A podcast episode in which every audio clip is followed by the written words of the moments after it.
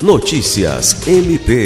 Nessa sexta-feira, 28, celebra-se o Dia Internacional da Proteção de Dados, instituído com o objetivo de conscientizar os cidadãos para a importância da privacidade e proteção dos dados pessoais.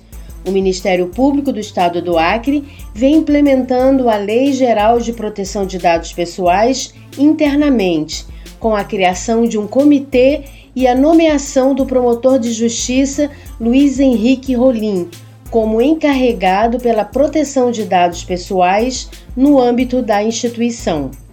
A lei estabelece que os órgãos públicos devem informar as hipóteses em que, no exercício de suas competências, realizam o tratamento de dados pessoais, fornecendo informações claras e atualizadas sobre a previsão legal, a finalidade, os procedimentos e as práticas utilizadas para execução dessas atividades.